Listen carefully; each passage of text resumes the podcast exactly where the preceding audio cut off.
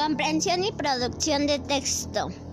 Sergio y su hermana Lucía estaban muy contentos porque iban a ir al circo. Cuando salían de casa, sus padres les preguntaron, ¿habéis cogido las llaves del coche? Yo no, ha sido Lucía quien la ha escondido, respondió Sergio.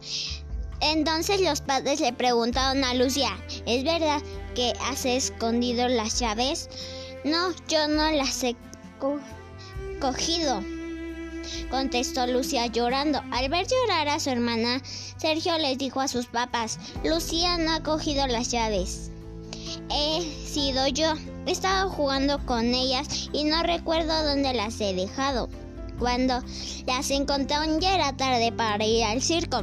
Su papá muy serio le dijo a Sergio, por haber mentido, no podemos, no hemos podido ir al circo y has hecho llorar a tu hermana.